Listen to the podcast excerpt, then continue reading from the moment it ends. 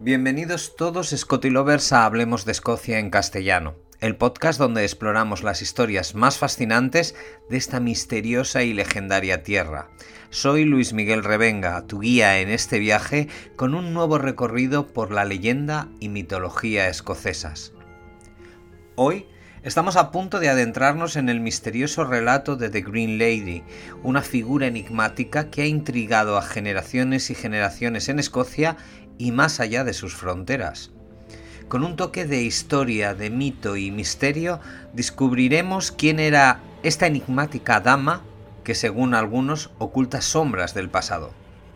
Para entender esta historia, primero debemos viajar en el espacio y en el tiempo hasta llegar a los majestuosos pasillos y estancias del castillo de Edimburgo durante el siglo XVI. La historia de esta mujer ha perdurado a lo largo de los siglos y su presencia sigue siendo motivo de especulación y debate en la actualidad. Pero ¿por qué persiste su presencia? ¿Qué nos dice la leyenda de The Green Lady sobre la historia y cultura escocesas? Y lo más importante, ¿alguna vez alguien ha tenido un encuentro real con esta misteriosa figura? A lo largo de este episodio exploraremos los orígenes del personaje, compartiremos algunas de las historias más sorprendentes de avistamientos y reflexionaremos sobre lo que esta leyenda nos revela sobre la fascinante historia de Escocia. Pero antes de sumergirnos por completo en su historia, hablemos a modo de introducción cómo era la vida en la corte escocesa del siglo XVI, el escenario donde todo ocurrió. La vida de la corte escocesa estuvo marcada por un ambiente lleno de intrigas donde política y religión iban estrechamente de la mano. Un escenario vestido con sus mejores galas, pero que escondía un tenso ambiente donde todo podía ocurrir, incluso lo peor. Los distintos reyes de este siglo debieron afrontar un periodo convulso y repleto de cambios y tensiones que afectaron a todo el país. Los nobles escoceses desempeñaban un papel central en la corte y buscaban constantemente influencia y poder. Competían por el favor de los reyes y formaban alianzas matrimoniales estratégicas con otras casas nobles nacionales y europeas. Estos juegos de poder eran a menudo complicados y muchas veces peligrosos. La moda y la vestimenta eran una parte importante de la vida en la corte. La nobleza escocesa lucía trajes lujosos con telas ricamente adornadas y joyas deslumbrantes. La extravagancia era la norma y el esplendor se mayor en los banquetes, bailes y festivales que se celebraban regularmente. La cultura florecía en la corte con música, danza y poesía como papel central en el entretenimiento de las clases más pudientes. La vida en la corte también estaba fuertemente influenciada por las relaciones internacionales. Escocia mantenía vínculos políticos y matrimoniales con otras cortes europeas, lo que tenía un impacto significativo en la cultura y política del país. El castillo de Edimburgo fue el espacio donde se desarrolla buena parte de la vida cortesana, allí donde se llevaban a cabo reuniones políticas clave y se celebraban eventos importantes. Sin embargo, también fue un ring de boxeo donde se dieron algunos de los conflictos más trágicos y turbulentos del país. Pero volvamos a nuestra protagonista y exploremos más a fondo esta enigmática figura en una breve entrega por capítulos. Sería como escuchar una especie de telenovela abreviada. Vayamos al por el primer capítulo, los primeros años. Janet Douglas, nacida en el año 1498 en el corazón de Escocia, creció en un mundo marcado por las luchas internas y las tensiones políticas. En su infancia, Escocia estaba lejos de ser un reino unificado y pacífico. La rivalidad entre clanes, las ambiciones de los nobles y las tensiones religiosas creaban un telón de fondo turbulento para la vida cotidiana. Janet provenía de una familia noble, lo que le otorgaba una posición destacada desde temprana edad. Aunque sus primeros años transcurrieron en un ambiente de relativa comodidad, también fueron testigos de la intriga política y las rivalidades que caracterizaban la corte escocesa de la época. Capítulo 2. Un matrimonio de poder. La vida de Janet dio un giro decisivo cuando atrajo la atención de Sir Archibald Douglas, un influyente noble que había sido nombrado regente de Escocia. Este matrimonio con Sir Archibald la catapultó al epicentro del poder escocés, Janet se convirtió en una figura destacada en la corte, pero también en un objetivo en medio de las luchas de poder y las ambiciones de aquellos que buscaban influencia en la corte. Su matrimonio con Sir Archibald no fue un cuento de hadas.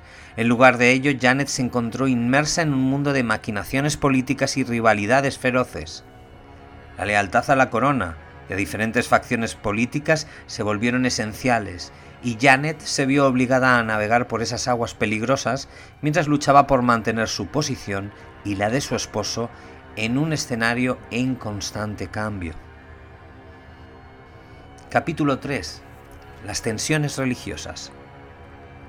El siglo XVI en Escocia estuvo marcado por el surgimiento de la Reforma Protestante, un movimiento religioso que desafió el poder de la Iglesia católica imperante. Janet, sin embargo, era una católica devota en un momento en el que las tensiones religiosas se desataron por todo el país. La Reforma Protestante generó divisiones profundas y la fe de Janet la colocó en una posición vulnerable en medio de todo este conflicto religioso. Es así como llegamos al capítulo 4, la trama siniestra. El destino de Janet Douglas tomó un giro siniestro cuando fue acusada de conspirar contra la reina María I de Escocia, quien estaba prisionera en el castillo de Edimburgo en ese momento. Las acusaciones en su contra parecían estar más basadas en consideraciones políticas que en una sólida evidencia. Janet se convirtió en un peón en un juego de poder más grande donde las alianzas políticas eran frágiles y cambiantes. Capítulo 5. La tortura y el juicio. El juicio de Janet Douglas fue una experiencia horrenda.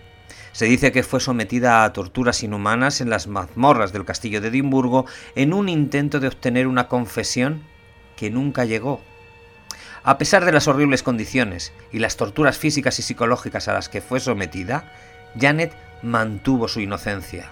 Su negativa a confesar sus crímenes solo aumentó el misterio y la tragedia de su historia. Capítulo 6. La ejecución y el legado. La tragedia culminó cuando Janet Douglas fue condenada a ser quemada en la hoguera en el mismo castillo de Edimburgo donde había vivido momentos de esplendor como una dama noble. Su ejecución fue un acto atroz que dejó una herida profunda en la historia del castillo y en la memoria de Escocia. A pesar de su muerte prematura y su injusta ejecución, su nombre y su destino trágico perdurarán a través de los siglos. Capítulo 7. El fantasma vengativo. Las apariciones del fantasma de Janet Douglas en el castillo de Edimburgo han sido registradas a lo largo de los siglos y cada avistamiento agrega un capítulo a la enigmática historia de esta figura espectral. Aquí te presento una de las apariciones más notables, conocida por todos como el Salón de María Estuardo.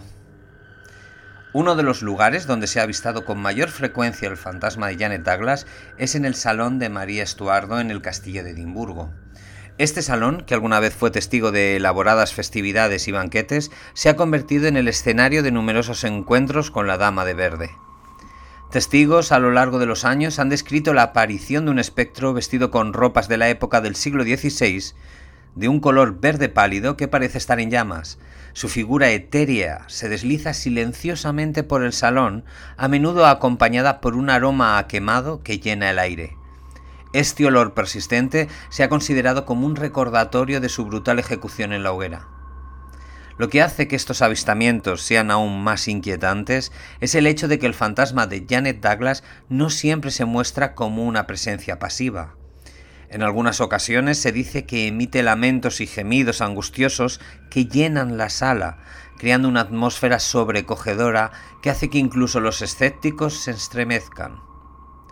Los testigos han afirmado sentir un frío intenso cuando el espíritu de Janet se manifiesta, incluso en las noches más cálidas. También se ha informado de avistamientos en momentos significativos en la historia de Escocia, lo que ha llevado a creer que su aparición podría ser un presagio de eventos importantes.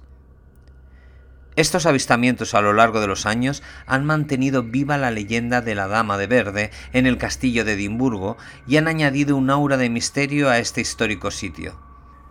Cada vez que su espectro aparece, recuerda a los visitantes la trágica historia de Janet Douglas y la injusticia que sufrió en vida, asegurando que su legado perdure a través de los siglos. Pero ¿qué hace que The Green Lady sea tan especial? Algunos creen que su espíritu inquieto aún vaga por los pasillos de Edimburgo, cuidando de la fortaleza, pero también de sus secretos. Ha habido numerosos informes de personas que afirman haber visto su fantasma en momentos de gran importancia para Escocia, como durante la Segunda Guerra Mundial.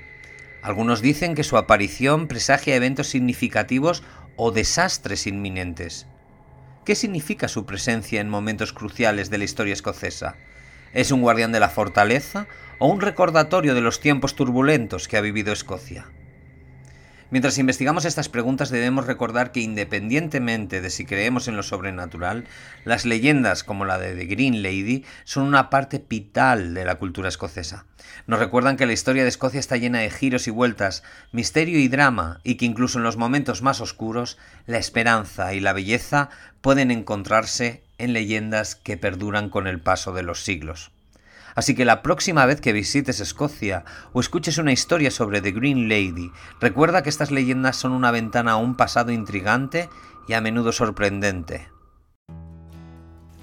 Gracias por unirte a nosotros en este episodio de Hablemos de Escocia en castellano.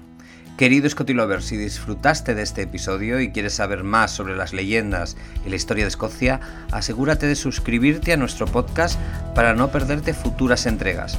Ya sabes que cada domingo nos acercamos a un nuevo contenido relacionado con este maravilloso país que nos acoge. Hasta la próxima. Guión y locución Luis Miguel Revenga, producción JC Loaiza.